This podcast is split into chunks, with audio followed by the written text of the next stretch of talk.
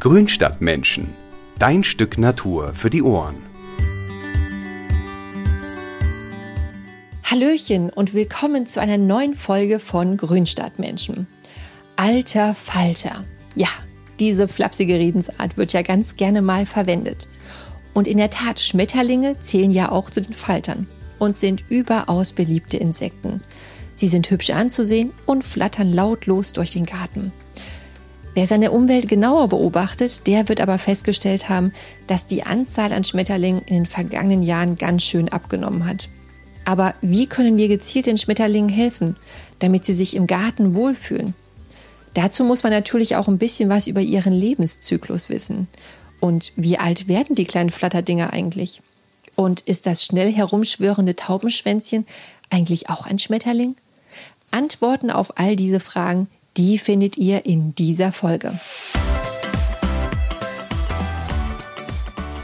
Habt ihr schon mal von Arten wie Bläuling, großen Ochsenauge, Kaisermantel oder großem Fuchs gehört bzw. einen im Garten gesehen?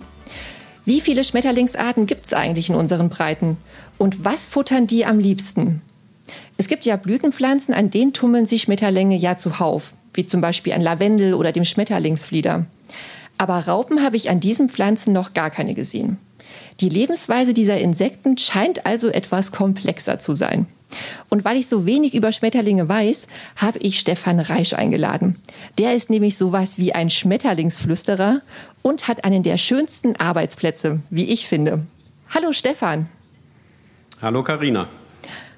Stefan, kannst du uns kurz erzählen, wo du arbeitest und was du so machst? Ja, sehr, sehr gerne. Ich arbeite auf der wunderschönen Insel Mainau hier im Bodensee ähm, und bin dort zuständig mit meinen Kolleginnen und Kollegen für das Schmetterlingshaus und die Orchideensammlung. Ja, und in diesem Schmetterlingshaus, wie der Name schon sagt, leben allerhand Falter, andere Tiere und ja, ist so eine, so eine kleine Welt für sich, eine Dschungelwelt. Ja, fantastisch. Also deswegen glaube ich, das äh, ist ja echt eine richtige Oase, wo du da arbeitest. Und äh, genau, also du bist ja der Experte für Schmetterlinge.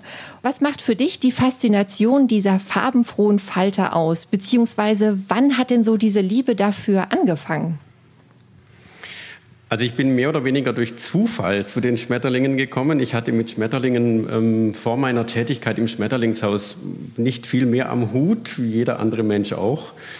Ähm, genau, es wurde eine Stelle frei 2002 bei uns im Schmetterlingshaus, das gekoppelt ist mit der Orchideensammlung. Vermutlich, weil beides tropisch ist, ist das so entstanden. Mhm. Ähm, ja, und dann war das für mich erstmal ein Riesenberg Neues, ähm, Wissenswertes, wovon ich selbst aber wenig wusste. Habe es dann angegangen und wenn mich irgendwas interessiert und, und ähm, wenn mir irgendwas gefällt, dann, dann fresse ich mich ganz schnell in dieses Thema rein mit viel Interesse. Und die Schmetterlinge hatten das tatsächlich relativ schnell geschafft. Wahrscheinlich, weil sie so etwas absolut Positives ausstrahlen. Schmetterlinge sind immer verbunden mit, mit positiven Dingen, mit, mit Schmetterlinge im Bauch, Liebe. Sie fliegen nur, wenn das Wetter schön ist, Urlaub, Leichtigkeit. Ähm, das ist immer ein ganz, ganz positives Gefühl, wenn man einem Schmetterling begegnet. Und ich glaube, das macht auch die Faszination ähm, aus. Und die haben bei mir dann absolut ins Schwarze getroffen. Toll. Und äh, genau, bei euch im Schmetterlingshaus, da sieht man ja wahrscheinlich richtig viele Arten. Ich weiß nicht, wie, wie, wie viele Arten gibt es bei euch so zu bewundern? Also wir haben über, übers Jahr so ungefähr 120 verschiedene Arten, die man bei uns sehen kann. Die fliegen nicht immer alle gleichzeitig. Also wir haben nicht immer die gleichen Arten im Haus, aber bis zu 120 Arten und immer gleichzeitig so etwa 40 bis 50 Arten sind zu sehen. Und das sind auch alles exotische Arten? Genau, das sind alles tropische Falter. Also die Umgebung im Schmetterlingshaus ist einfach ähm, eine sehr tropische, mit hoher Luftfeuchte, hohen Temperaturen, tropischen Gewächsen aus aller Welt. Ähm, und es würde einfach gar keinen Sinn machen, heimische Falter einzusperren. Warum denn auch? Die leben gerne auf der Insel um das Schmetterlingshaus herum. Und im Schmetterlingshaus haben wir eben deswegen nur tropische Falter aus allen tropischen Regionen dieser Erde. Mhm. Und sag mal, welche Schmetterlinge kommen denn bei uns jetzt so in den normalen Breiten außerhalb des Tropenhauses äh, so im Garten vor? Also es sind eine ganze, ganze Reihe Falter. Die häufigsten sind mit Sicherheit das Tagpfauenauge, dann verschiedene Weißlinge, Zitronenfalter, der kleine, der große Fuchs, Distelfalter. Ähm, also gibt es jede Menge, aber das sind so die gängigen, die man eigentlich auch jedes Jahr ganz gut sehen kann. Mhm. Und was meinst du, wie viele Arten gibt es so überhaupt in Deutschland? In Deutschland müsste ich selber ganz genau nachschauen. Weltweit, das beeindruckt mich immer sehr, sind es über 200.000 Arten. Ähm, Falterarten, wir kommen nachher noch dazu. Jetzt haben wir nur von den Schmetterlingen geredet, da mhm. gibt es durchaus einen Unterschied. Ähm, also eine ganze Menge. Es ist eine ganz, ganz, ganz große Familie oder Untergruppe der Insekten. Spannend, spannend. Ich bin schon gespannt auf die weiteren Ausführungen. Und sag mal, was war denn so der außergewöhnlichste Schmetterling, den du mal im Garten gesehen hast? Also der außergewöhnlichste mit Abstand war ein Segelfalter. Der Segelfalter ist ein ganz, ganz großer Schmetterling. Der kommt eigentlich nur südlich der Alpen vor. Mhm. Ähm, aber in diesen warmen Sommern, die wir einfach in den letzten Jahren hatten, passiert es durchaus auch mal, dass sich so ein Tier nach Süddeutschland hier verirrt ähm, nahe verwandt mit unserem heimischen Schwalbenschwanz und das ist schon ein sehr beeindruckender Falter, auch weil er wirklich durch die, durch die Lüfte gleitet und einfach eine, ja, einfach eine, eine ziemliche Größe auch hat im Vergleich zu vielen heimischen Schmetterlingen sonst.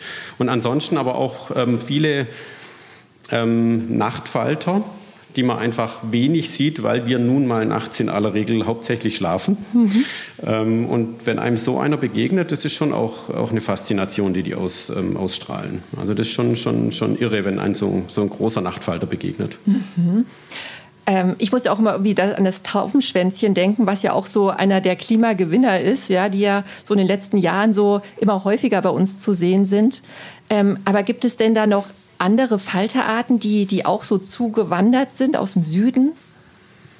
Ja, da gibt es ähm, eine ganze Reihe von Wanderfalter. Ähm, das Taubenschwänzchen ist eines, das ist übrigens ein sehr interessanter Falter, das ist ein, ein tagaktiver Nachtfalter, hört sich mal völlig paradox an, aber mhm. auch diese gibt es. Ähm, dann gibt es den Distelfalter, ganz klassisch, der ist in großen Scharen, fliegt er auch über die Alpen im, im zeitigen Frühjahr. Ähm, vermehrt sich dann auch hier in, in, unseren Breiten, macht er Zwischengenerationen, bevor er dann im Herbst wieder zurückfliegt. Also da haben wir immer wieder Jahre, da kommen ganze Schwärme von Distelfalter. Das ist ähm, sehr, sehr unterschiedlich, ähm, hat mit den Wetterlagen zu tun, hat mit Winden zu tun, hat mit Temperaturen zu tun, ähm, dass die hier einfliegt. Dann gibt es ähm, den Oleander-Schwärmer, das ist jetzt ein Nachtfalter, der immer mehr auftritt, auch hier in Deutschland. Da bekommen wir immer wieder Anrufe von ähm, von, von Leuten, die den finden im Garten auf dem Oleander eben zum Beispiel. Der frisst tatsächlich die Raupe den Oleander. Der Totenkopfschwärmer, den kennen wir alle als Kokon vom Schweigen der Lämmer. Ah, ja. Ähm, aus dem Film, genau. Der ist ja bekannt, aber dann auch der Admiral fliegt ähm, von, von Südeuropa ein. Und dann gibt es sogar ähm, einige, einige Falter, die aus Afrika kommen. Der Linienschwärmer zum Beispiel. Ähm, der fliegt tatsächlich in sehr, sehr warmen Sommern auch ähm, aus Afrika zu uns ein. Spannend, da muss man echt mal viel mehr die Augen offen halten, ne? Ja, genau. Man denkt oft, die sind heimisch bei uns, ja. sind sie aber ähm, in letzter Konsequenz nicht direkt, wobei durch eben diese warmen Sommer und, und milden Winter durchaus die Falter bei uns auch überwintern können, teilweise mittlerweile schon. Mhm. Und sag mal so, hier im Garten oder auch beim Spazierengehen, Ne, da kann man ja immer so die Falter bewundern, wenn sie so von Blüte zu Blüte irgendwie flattern. Ähm, und dank der kleinen Raupe Nimmersatt weiß ja eigentlich auch jedes Kind, dass aus der Raupe später ja mal ein wunderschöner Schmetterling wird. Aber kannst du uns noch mal so kurz erklären, wie genau denn so ein Lebenszyklus von einem Schmetterling aussieht? Ja, sehr, sehr gerne. Da wird auch immer gerne ganz viel durcheinander geworfen. Zu Beginn ist natürlich auch die Frage, erst das äh, Huhn oder das Ei und so ist da auch erst der Falter oder das Ei. Beginnen tut aber natürlich alles ähm, entweder mit der Paarung eben der Falter und dann dem Ei oder wo man auch immer man beginnen möchte. Man kann auch direkt mit dem Ei beginnen, aber zunächst mal ist das Ei. Das sind natürlich ganz, ganz, ganz kleine Eier, die kaum sichtbar sind, wenn man nicht, nicht einigermaßen weiß, wo man suchen muss. Ähm, daraus schlüpft dann nach einigen Wochen die Raupe. Die Raupe ist gleichzeitig die Larve. Das wird ganz, ganz oft durchmengt. Larven sind insgesamt bei ähm, Insekten, gibt es dieses Stadium ähm, mehr oder weniger fast immer. Ähm, bei der Fliege zum Beispiel wäre die Larve die Made und beim, beim, beim, Falter ist es eben die Raupe. Das ist da so der Unterschied, wo man ein bisschen differenzieren muss. Ähm, dann gibt es die Puppe. Also die Raupe, die verpuppt sich irgendwann, dann haben wir die Puppe und aus der Puppe schlüpft dann der Schmetterling. Und die Puppe, die wird auch ganz häufig nochmal verwechselt mit dem Kokon. Mhm. Auch das wird, wird beides verwendet oft, aber ein Kokon macht lediglich, machen lediglich einige Nachtfalter um die Puppe herum aus Seide. Aber auch die Nachtfalter haben eine Puppe, nur eben beim Nachtfalter gibt es manchmal noch einen Seidenkokon um die Puppe herum. Ach, Wahnsinn. Das sind quasi, quasi so die Entwicklungsstadien. Also Ei, Raupe, Puppe und dann der adulte Schmetterling oder Falter. Genau. Und, und wie lange dauert das immer so, diese Entwicklungsprozesse? Also das ist sehr, sehr unterschiedlich. Man muss da bei uns in unseren Breiten, bei den tropischen ist es ganz einfach. Ähm, da kann man so ganz grob, aber wirklich nur grob ist von Art zu Art sehr unterschiedlich sagen. Zwei Wochen im, im Ei, zwei Wochen als ähm, Raupe, zwei Wochen in der Puppe und dann der Falter einige Wochen. Aber das ist wirklich sehr, sehr grob jetzt ähm, pauschalisiert. Bei den heimischen muss man etwas aufpassen, weil wir haben einfach einen Winter. Den haben die tropischen Falter mhm. natürlich so nicht. Mhm. Ähm, und da gibt es immer eine Überwinterungsgeneration. Aber auch die fällt sehr, sehr unterschiedlich aus. Also es gibt Falter, die überwintern als Ei. Es gibt welche, die überwintern als Raupe. Es gibt einige, die überwintern als Puppe oder eben als erwachsener Schmetterling. Und wenn man diese Generation, die lebt natürlich ähm, deutlich länger und die braucht aber natürlich dann ähm, auch länger in der Entwicklung, wenn das eben als, als Kokon überwintert, beziehungsweise der Nachtfalter oder als Puppe der Tagfalter und man zählt es dazu, dann ist es natürlich eine sehr lange Dauer. Aber im Sommer ähm, passiert es innerhalb von wenigen Wochen. Ah, spannend, weil ich habe mich nicht immer schon gefragt, wie die das machen, weil ich meine, an denen ist ja nichts dran an so einem Schmetterling und wie kommen die über den Winter? Deswegen, genau. Ja, genau. Cool. Und ähm, genau, wo wir jetzt gerade vom Winter auch sprechen, äh, die meisten überstehen den wahrscheinlich jetzt auch nicht wirklich. Wie alt können Schmetterlinge so werden?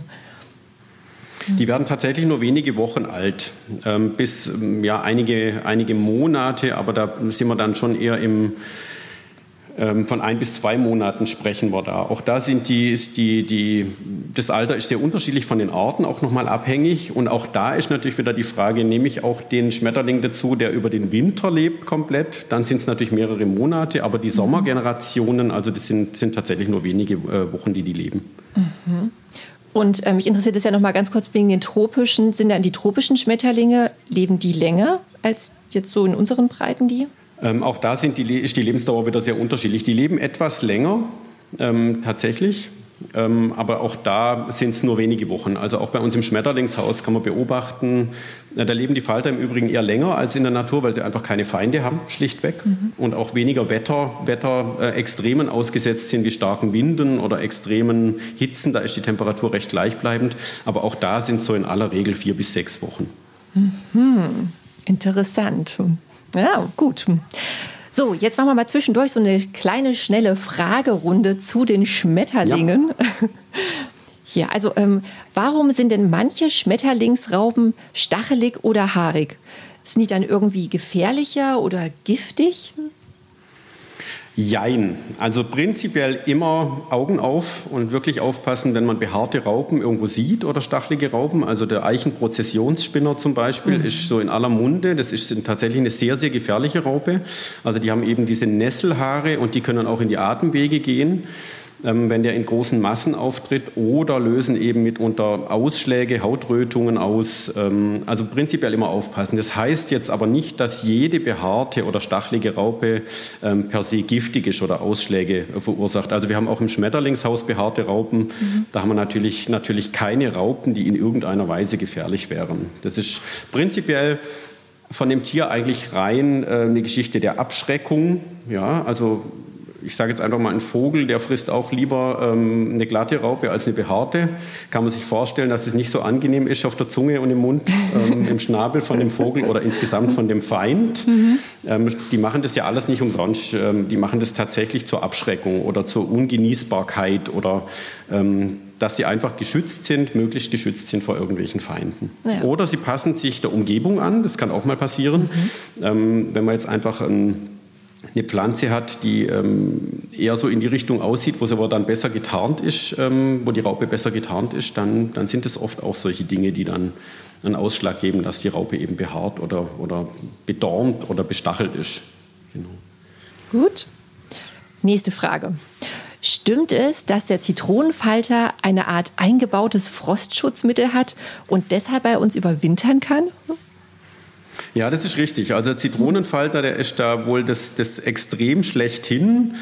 Ähm, der kann tatsächlich völlig ungeschützt auf einer Wiese an einem Grashalm hängen, der kann an irgendwelchen Ästen hängen, der kann im Prinzip überall voll dem Wetter ausgesetzt hängen. Der kann eingeschneit werden, komplett einen halben Meter hoch. Da passiert dem überhaupt nichts. Der fährt den Organismus völlig runter ähm, und hat ähm, Zuckeralkohole letztendlich im Körper. Also das ist dann Glycerin und Sorbit ähm, Verbindungen sind es und die wirken dann tatsächlich wie ein Frostschutzmittel. Und zuvor sondert da noch alles an Wasser, was er im Körper hat, was, was nicht unbedingt benötigt wird, aus. Also das kann dann schon mal nicht mehr gefrieren.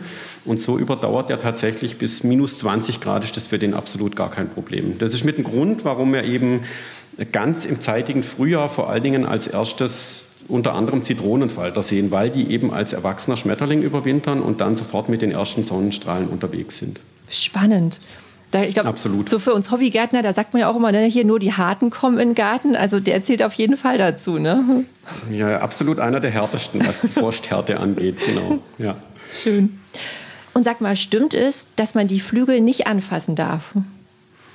Genau, auch das ist richtig. Ähm, da ist immer sehr, sehr spannend zu beobachten, dass Kinder das vor allen Dingen sehr, sehr, sehr verinnerlichen. Das mag daran liegen, dass Schmetterling eigentlich immer ein Thema in Kindergarten und Schule ist und dass es da einfach sehr, sehr präsent ist. Also Kinder weisen bei uns oft ihre Eltern darauf hin, Schmetterlinge darf man nicht anfassen. Also das ist bei Kindern ganz, ganz, es kommt als aller, allererstes, wenn man, wenn, man, wenn man fragt, was ist denn an einem Schmetterling besonders, ja, der darf man nicht anfassen.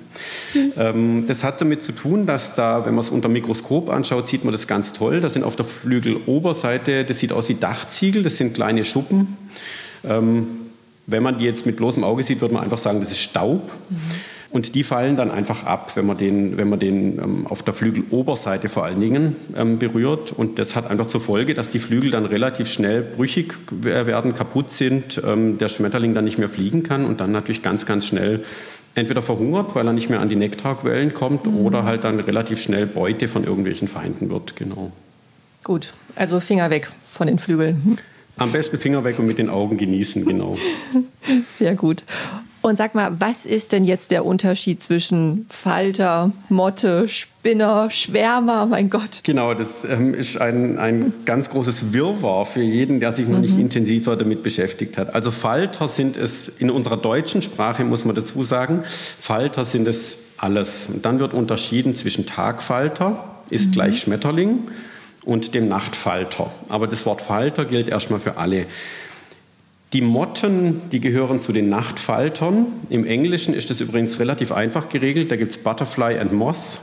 Ja, da ist ganz mhm. klar, Butterflies sind die Tagfalter, also die Schmetterlinge, und Moth sind die Motten, die Nachtfalter. Mhm.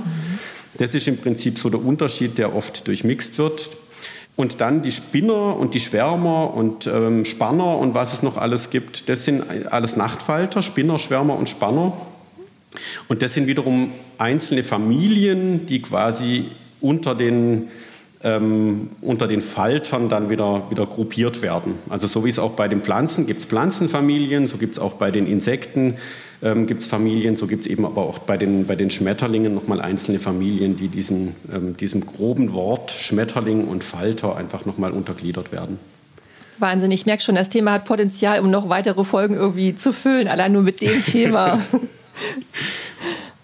Okay, nächste Frage. Ähm, jetzt mal zu einem Thema, was natürlich auch unsere Hörer interessiert, nämlich was kann man denn so im heimischen Garten tun, um die heimischen Schmetterlinge so ein bisschen zu unterstützen? Weil die werden ja auch immer weniger, ne, sieht man nicht mehr so häufig. Was sind denn da so typische Schmetterlingspflanzen? Genau, die Schmetterlinge werden leider wie alle Insekten weniger, teilweise sogar sehr drastisch. Ähm, ich sage allerdings immer ganz gerne dazu, ähm, also wir schauen immer sehr einfach auf die Schmetterlinge und auf die Bienen, ähm, weil das einfach mhm. unsere Sympathisanten sind unter den Insekten. Aber es werden auch die Spinnen weniger, es werden die Käfer weniger, es werden die ähm, alle Insekten weniger, ähm, wo man dann immer so ein bisschen aufpassen muss, dass man sich nicht nur fokussiert auf Schmetterlinge und Bienen. Da bin ich immer sehr, sehr vorsichtig. Aber die Schmetterlinge, die sind tatsächlich ähm, sehr, sehr sensibel, was solche Dinge angeht, dass einfach ähm, Lebensraum fehlt, dass gewisse Pflanzen, die sie brauchen, fehlen.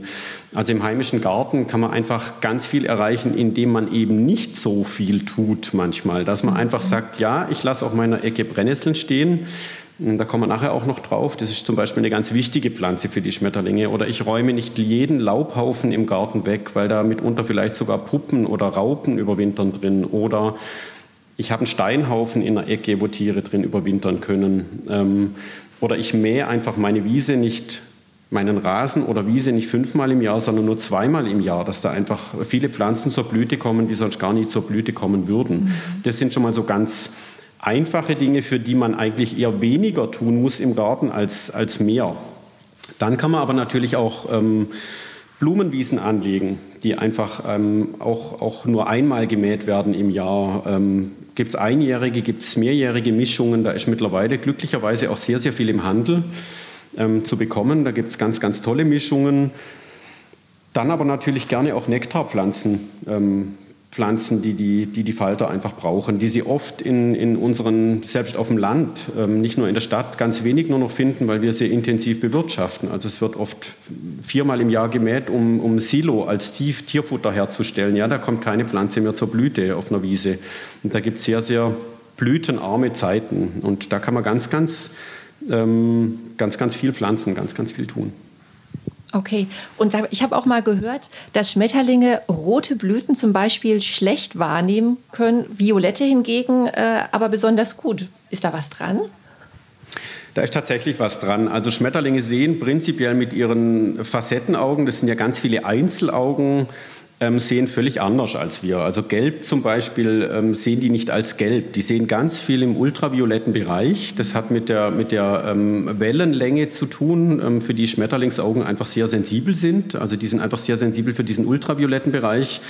Ähm, also wenn man jetzt zum Beispiel eine bunte Blumenwiese vor sich hat, dann sieht der Schmetterling, ähm, wenn man das, wenn man das aus seinen Augen sehen würde, sieht er das fast alles in diesen Violetttönen. Also da kommt nicht klassisch gelb und rot mhm. vor wie bei uns. Und rot hat eben eine ganz andere Wellenlänge als eben diese ultravioletten ähm, Farben. Und die sehen auch die sehen nicht furchtbar gut in dem Sinne, dass sie weit sehen. Die sehen tatsächlich nur ein paar Meter, aber sie haben mitunter fast einen Rundumblick. Also diese Augen, die sind ja so halb rund, mhm. kann man ja ganz toll beobachten. Bei Libellen kann man das noch besser beobachten, weil die eben diese noch viel größeren Facettenaugen haben. Aber auch beim Schmetterling, wenn man da mal ähm, zum Beispiel bei uns im Schmetterlingshaus, wenn sie auf diesen Obstscheiben sitzen, ähm, kann man ja relativ nah ran und dann bleiben die auch sitzen. Das ist schon phänomenal. Also die haben wirklich fast einen Rundumblick und das schützt sie natürlich unglaublich vor irgendwelchen, äh, irgendwelchen Feinden. Hm, jetzt hast du es gerade schon mal angesprochen, genau diese, diese Orangenscheiben, die ihr auf den Tellern da immer äh, stehen habt.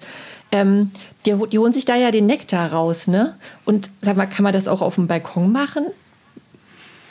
Die holen sich da nicht klassisch den Nektar raus, ähm, die holen da vor allem Fruchtzucker raus. Ähm, am liebsten hätten die natürlich ganz gärende, stinkende Obstscheiben. Im Schmetterlingshaus haben wir immer so ein bisschen versucht, dass es natürlich möglichst nicht verschimmelt und gärig aussieht, aber möglichst einfach sehr reif. Und das sind auch nur einige tropische Falter, ähm, die sich eben spezialisiert haben auf, diese, auf dieses gärende, faulige Obst äh, und da den Fruchtzucker rausholen. Da gibt es genauso, genauso Schmetterlinge. Wir haben im Schmetterlingshaus zum Beispiel einen Glasflügler, der liebt es absolut, auf Vogelkot zu sitzen. Der holt da Mineralien raus. Also Schmetterlinge sitzen eigentlich, ähm, dadurch, dass sie Mineralien rausholen, ähm, sind die sehr unterschiedlich in dem, was sie, was sie aufnehmen. Also im Schmetterlingshaus sitzen zum Beispiel die Schmetterlinge auch auf unseren Besuchern. Nichts, das hat keinen anderen Grund, als dass die schwitzen in dieser extrem ähm, warmen, dschungeligen Umgebung. Und in unserem Schweiß haben wir Salze mhm. und die nehmen einfach diese Salze auf. Die brauchen sie einfach zum Überleben. Die heimischen ähm, Schmetterlinge, die leben aber eigentlich allesamt nur von Nektar, von Blütennektar den sie aus diesen Blüten rausholen. Also es würde jetzt keinen Sinn machen, auf der Terrasse jeden Morgen viele Obstscheiben auszulegen. Natürlich wird da auch ein Schmetterling mal drauf sitzen. Also man kann es ja auch sehen, wenn in irgendwelchen Streuobstwiesen im Herbst die Äpfel runterfallen, dass da durchaus auch mal ein Pfauenauge oder so drauf sitzt. Also die finden das schon auch ähm, lecker, weil es einfach süß ist, aber das ist nicht ähm, die klassische Nahrung der heimischen Schmetterlinge. Okay, ja, wahrscheinlich locke ich damit eher noch die Wespen an. Äh. Mit Sicherheit sogar, genau. Als die Schmetterlinge, okay. Und sag mal, was wären denn so deine Top 5 äh, Pflanzenempfehlungen, wenn es so um, äh, ne, wie man so Schmetterlinge anlocken kann im Garten? Also mit Sicherheit gehören Kräuter dazu, Oregano, Thymian und Co. Das sind einfach ähm, wirklich Pflanzen, wo die Schmetterlinge lange Zeit im Sommer was davon haben. ähm, die zeitgleich auch noch vom Menschen zu nutzen sind. Also das ist eine ganz tolle Geschichte, gerade verschiedene Kräuter. Ähm, selbst Rosmarin ähm, lockt unglaublich Insekten an und unter anderem auch Schmetterlinge dann Disteln, die man eigentlich ganz mhm. gerne eher ausrupft. Mhm. Disteln, das ist eine Pflanze, da finden Sie einfach ganz, ganz äh, schnell ganz, ganz viel Nektar. Prinzipiell auch der, ähm, der Schmetterlingsflieder, bei dem muss man allerdings mhm. ein bisschen mhm. aufpassen. Budleia Schmetterlingsflieder gilt mittlerweile als äh, Neophyt. Man muss so ein bisschen ähm, drauf achten. Ähm, ist so ein bisschen insofern strittig zu sehen. Die Schmetterlinge lieben ihn, aber wenn man mal mit dem, mit dem Zug durch Deutschland fährt, sieht man gerade an Bahngleisen entlang mittlerweile so viel Schmetterlingsflieder. Ähm, ist eine tolle Pflanze, aber man muss sie ein bisschen im Auge behalten einfach. Ja. Genau. Und dann natürlich prinzipiell alle ungefüllten Blüten. Also Korbblütler haben sie sehr gerne. Ähm, es sind oft nur gefüllt blühende Sorten, da sind die Staubgefäße für die Schmetterlinge nicht mehr zu erreichen oder sie sind nicht mehr vorhanden. Mhm. und die bringen jetzt speziell den Schmetterlingen und den Insekten einfach nicht so viel oder gar nichts. Genau. Mhm. Gut. Ähm, die meisten Schmetterlinge, die wir ja so wahrnehmen, das sind ja ne, so die bunten Tagfalter. Und ich habe gelesen, dass äh, aber mehr, also irgendwie 90 Prozent der aller Schmetterlinge, dass es wirklich Nachtfalter sind. Aber die brauchen ja dann wahrscheinlich wiederum ganz andere Pflanzen, die wahrscheinlich eher in so den Abendstunden blühen oder auch besonders duften, oder?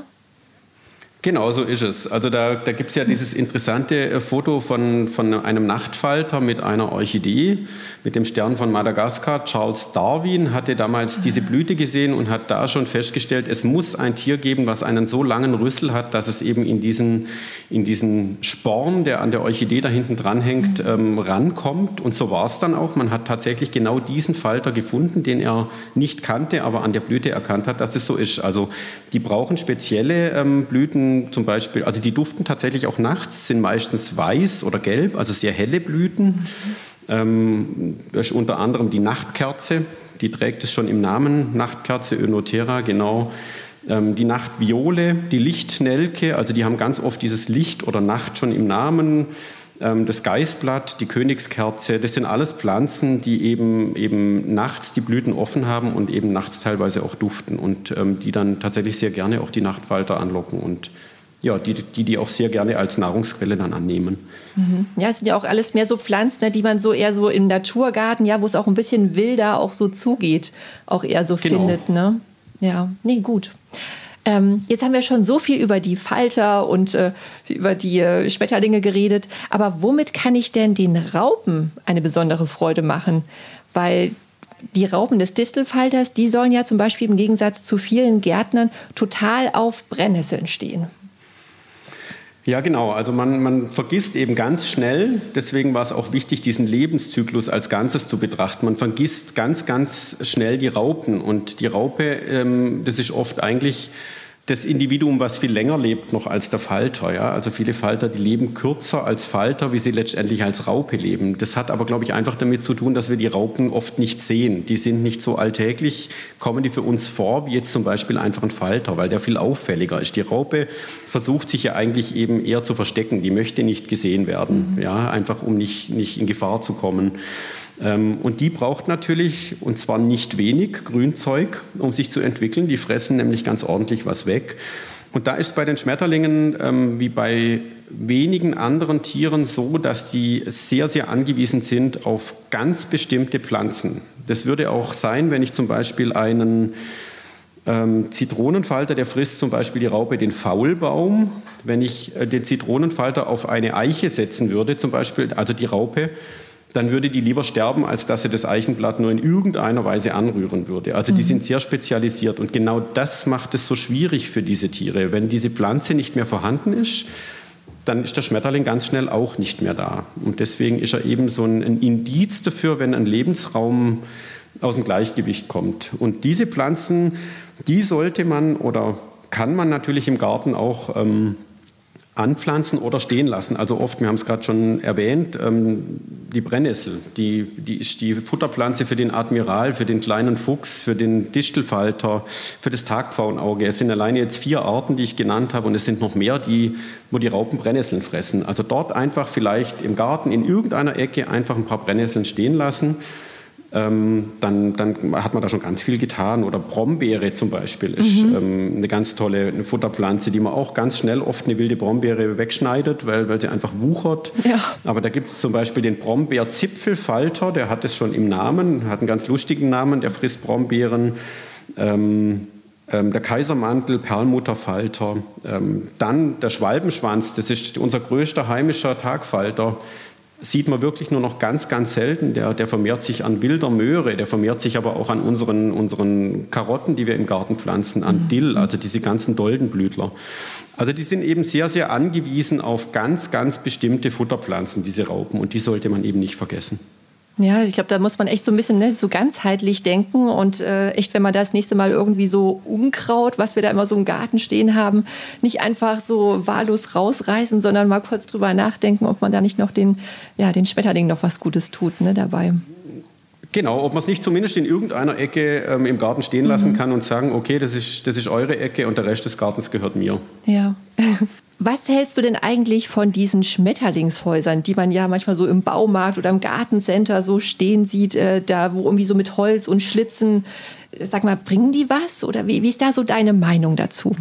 Also prinzipiell schön, dass es die gibt, aber ähm, ich würde sie einfach, ich sage jetzt mal, in der Not verwenden, wenn man, wenn man in der Stadt auf einem Balkon ist natürlich sowas definitiv besser oder auf einer Terrasse ähm, als gar nichts. Dem Schmetterling ist aber mehr geholfen, wenn man einfach sagt, okay, da ist ein relativ dichtes Gebüsch oder da ist zum Beispiel ein Gartenhäuschen, wo ein Fenster im Winter gekippt ist, wo die, wo die überwinternden Falter reingehen oder es ist ein Holzstapel, wo sie zwischen rein sitzen können. Das ist natürlich für den Falter was Tolleres, wie wenn da ein kleines, nettes, schickes Häuschen an der Hauswand mhm. hängt. Mhm. Ähm, aber ähm, die Serie heißt Grün Stadt Menschen ähm, und natürlich ist es in der Stadt besser, man hat sowas und hat in seinem Balkonkasten eben auch ein, ein paar Blüten, die der, der, Falter nutzen kann. Dann ist es auch total legitim zu sagen, ich hänge mir so ein Schmetterlingshäuschen auf. Ähm, die sind extra gemacht für die Falter, die funktionieren auch. Man darf eben nur nicht enttäuscht sein, wenn einfach nie ein Falter drin sitzt. Das heißt einfach nicht, wenn ich das aufhänge, dass dann unter Garantie ähm, das Häuschen auch angenommen wird, wie ein Insekten Hotel auch oder ein, ein, Bienenhotel. Also das heißt nicht, dass an jedem Standort eben die Tiere vorkommen und dass es auch immer besiedelt wird. Da darf man einfach nachher nicht enttäuscht sein. Okay. Nee, gut, gut zu wissen. Wollte ich einfach mal, mal so ja. fragen. Aber durchaus legitim, dass es die gibt für ja. ähm, be bestimmte ähm, Standorte. Ja, ja, da hast du recht. Klar, in der Stadt hat man dann halt nicht so viele Möglichkeiten wie jetzt ne, im ländlichen Raum irgendwo im Garten oder so. So, letzte Frage, gleich hast du es geschafft.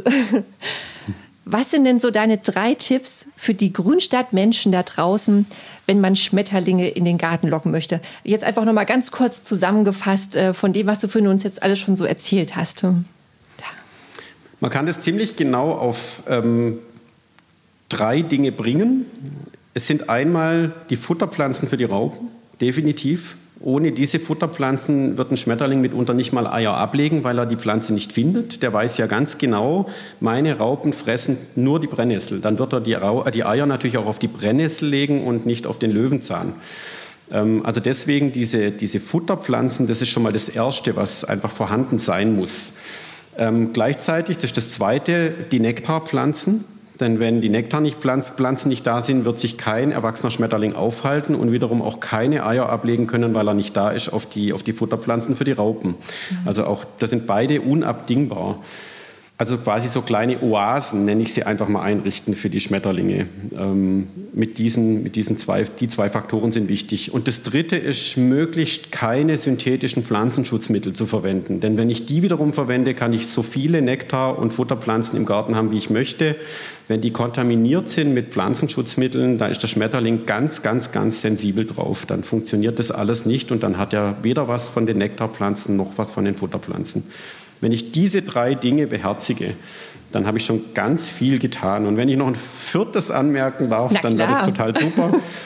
Das wäre eben diese, ich nenne sie geordnete Unordnung im Garten haben. Mhm. Also einfach, wie ich es vorher kurz erwähnt hatte, in einer Ecke einfach sagen, da darf es mal wilder zugehen, da darf eine Brennnessel wachsen, da bleibt ein Laubhaufen liegen, da ist ein Steinhaufen.